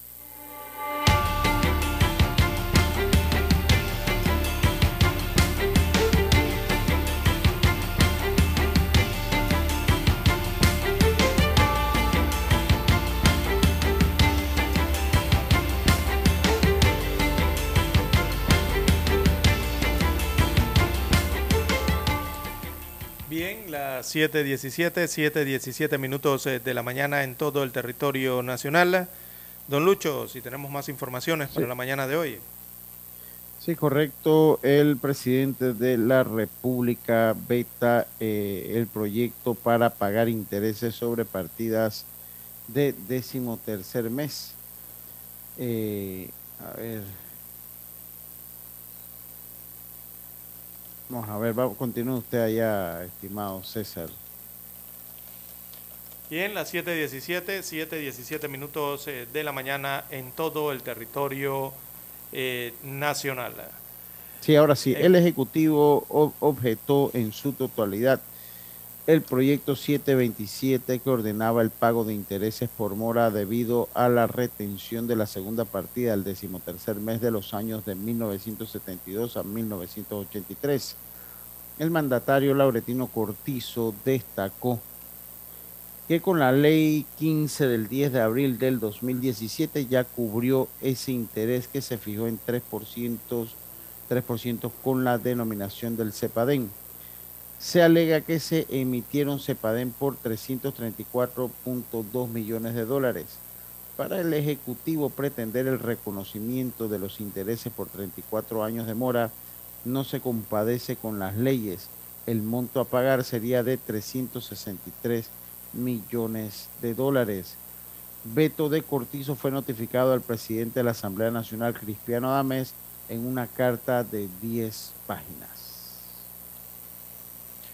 Bien, las 7.18, 7.18 minutos eh, de la mañana en todo el territorio nacional. En más informaciones eh, para la mañana de hoy, la Cámara de Comercio, Industrias y Agricultura de Panamá está pidiendo eh, un diálogo en base al respeto, al, al respeto general, ¿no? dentro de un marco de respeto, es lo que está pidiendo la Cámara de Comercio, luego que este fin de semana el equipo ejecutivo y las tres alianzas eh, que participan en el diálogo por Panamá eh, acordaran eh, solicitar a la ONU, la Organización de las Naciones Unidas, a la Universidad de Panamá y también a la Conferencia Episcopal Panameña convertirse en posibles facilitadores eh, de una segunda fase de este diálogo. eh, es cuando la Cámara de Comercio, Industria y Agricultura de Panamá reitera las condiciones para ingresar a este proceso o participar de este proceso. Ellos emitieron un comunicado eh, durante el fin de semana. eh, eh, allí la Cámara plantea que ante el nuevo llamado a dialogar, el sector privado subraya que para ser parte de este esfuerzo tiene que darse en el marco del respeto, con un mediador idóneo que ayude en la definición de una metodología que permita representatividad y condiciones equitativas a actores legítimos eh, que persigan objetivos reales. Se refieren aquí evidentemente a la cantidad de integrantes que, que estarían sentados en la mesa. Recordemos que hay más de dos docenas por parte de los sectores sociales, pero eh, ellos han propuesto en la mesa una cantidad menor, mucho menor, de participación de los representantes de la empresa privada. Eso al momento de la votación, de las votaciones, ¿verdad? Eh, para tomar decisiones, tendría su efecto. Además, eh, la Cámara de Comercio plantea que cualquier diálogo tiene que contar con la información técnica necesaria que permita llegar a consensos con sustentos y respetando los derechos constitucionales de todos los ciudadanos. Abro comillas, cito al comunicado de la Cámara de Comercio. Sin estas condiciones, se trataría de un espectáculo poco constructivo que no suma y más bien resta, señala el pronunciamiento eh, de este comunicado que lleva la firma de eh, Marcela Galindo de Obarrio. Marcela Galindo de Obarrio es la presidenta de este gremio. Así que agrega que en la medida que las empresas privadas puedan desempeñar sus actividades de emprendimiento sin cargas ni regulaciones excesivas del Estado, estas serían capaces de crear plazas de empleo, lo que en consecuencia eh, dinamizaría el consumo y provocaría la generación de nuevos puestos eh, de trabajo. Es lo que ha dicho la Cámara de Comercio respecto a eh, su participación en la mesa del diálogo, su posible participación en este caso. Así que continúa eh, sin decidirse, primero, quiénes son los facilitadores y segundo, tampoco se ha decidido la participación del sector privado en esta mesa del diálogo nacional.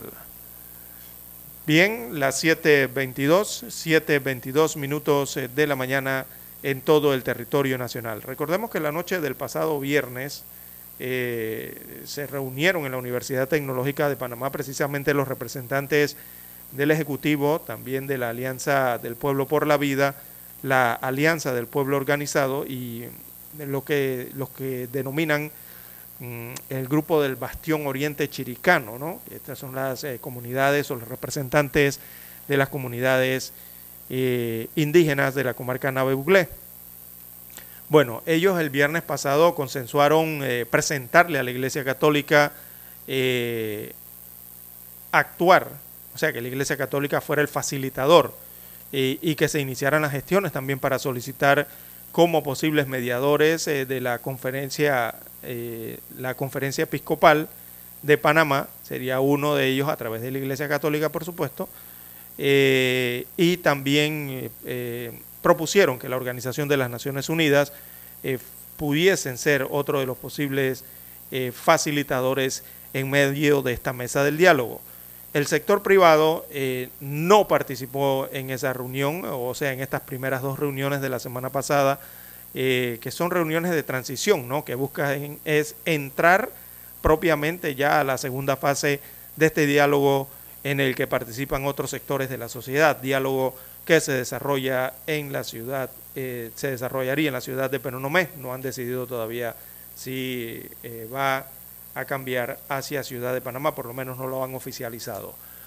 Eh, bueno, es lo que ocurre en medio del diálogo nacional, producto de aquellas movilizaciones que se registraron en el mes de julio pasado. Bien, las 6.24, 6.24 minutos de la mañana en todo el territorio nacional. En otras informaciones, eh, para la mañana de hoy, también registramos el hecho ayer de que, bueno, ayer eh, causó algo de sensación, ¿no? Más bien, en las redes sociales, un fake news o una noticia falsa que se produjo desde la cuenta del portero español Iker Casillas día de ayer. Este fue portero del Real Madrid y actualmente es portero, me parece que del Porto o un, o un equipo de Portugal. Ya, ya hay que estar retirado ya. Ya, ah, ya se retiró de Portugal. Sí, Mire usted, sí, veo mucho fútbol de ya. Portugal. Bueno, a él ayer eh, le hackearon la cuenta de su red social Twitter y colgaron un mensaje falso que llamó mucho la atención.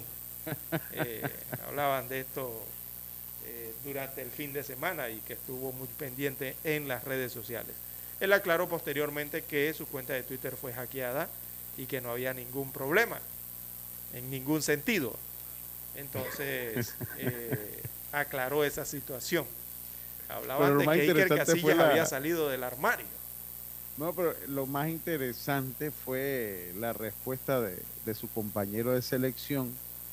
eh, Puyol. eh, sí, del ex del Barça, pues que también le respondió, ¿no? Pues también se lo respondió. eh, y eso fue también lo más lo más interesante que se da en el caso, ¿no? De Iker Casilla. Hay que tener cuidado, César, con, que le hackeen la cuenta a uno, definitivamente. Oiga, definitivamente que sí. Imagínense usted, estos héroes del, de uno del Barcelona y el otro del, del Real Madrid en su momento, Sí, ¿no? Ya ambos están sí. retirados, según usted eh, Sí, sí, ya están confirma. retirados. Bien, las 7.26, 7.26 minutos eh, de la mañana en todo el territorio nacional. Bien, don Lucho Barrios, eh, nada más reiterar ya al final del noticiero Omega Estéreo